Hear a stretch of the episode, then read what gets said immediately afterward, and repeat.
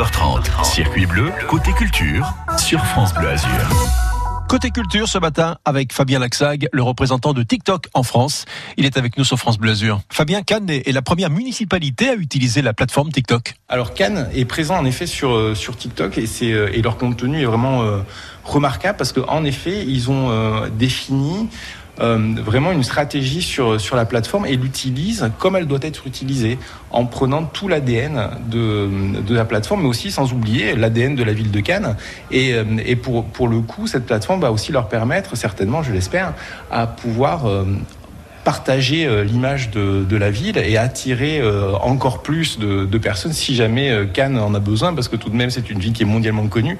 Mais pour le coup avec TikTok, leur contenu va aussi pouvoir voyager encore plus loin. Finalement, aujourd'hui, est-ce qu'il y a vraiment une limite d'âge pour utiliser TikTok? Il y a une très grande diversité d'utilisateurs sur la plateforme. TikTok, c'est à partir de 13 ans et seulement à partir de 13 ans.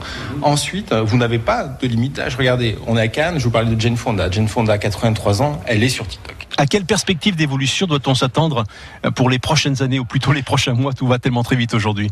Oui, ça va tellement vite. Euh, les, contenus, les contenus sur TikTok sont, euh, sont l'élément bien entendu le plus important et les créateurs euh, en, en font partie.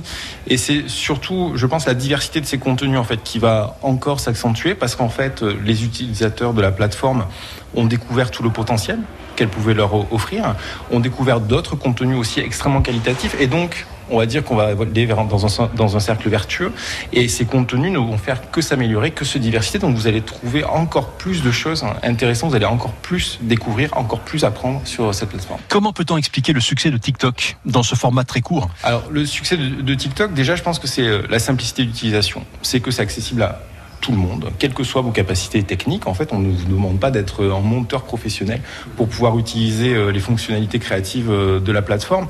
Ensuite, les contenus qui y sont sont bien entendu un élément très important et les créateurs qui font ces contenus sont un élément très important. Et le fait que ces contenus vous soient proposés de façon proactive est également quelque chose de totalement novateur et surtout ces contenus correspondent à vos centres d'intérêt et avec une très grande précision. Et au-delà de vos centres d'intérêt, également ce flux de vidéos vous permet de découvrir d'autres contenus qui à la base peut-être ne vous auraient pas forcément attiré, mais qui, in fine, correspondent bien à quelque chose qui vous intéresse. Et donc, vous allez vous plonger dans ces, euh, dans ces vidéos et en découvrir toujours de nouvelles. Il y a quelques mois encore, avec la Covid, on parlait de culture, essentielle ou pas. Aujourd'hui, TikTok est essentiel à la culture. TikTok, en fait, c'est aussi euh, un, moyen d'expression pour la culture et pour toutes les cultures, en fait.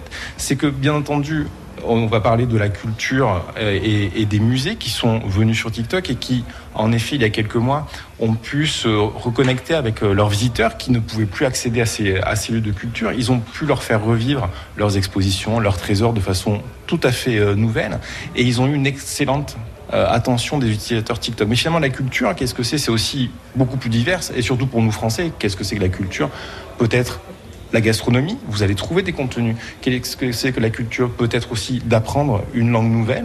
Vous allez aussi trouver des contenus. Euh, si vous souhaitez apprendre l'anglais sur la plateforme, vous avez forcément un créateur qui va vous donner quelques, quelques petites leçons. Vous voulez apprendre à jongler euh, au foot, peut-être que vous avez un champion de football qui est quelque part, peut-être qu'il est à Nice, et vous allez également pouvoir apprendre de, ce, de cette personne. Et donc la culture est dans tous ces éléments.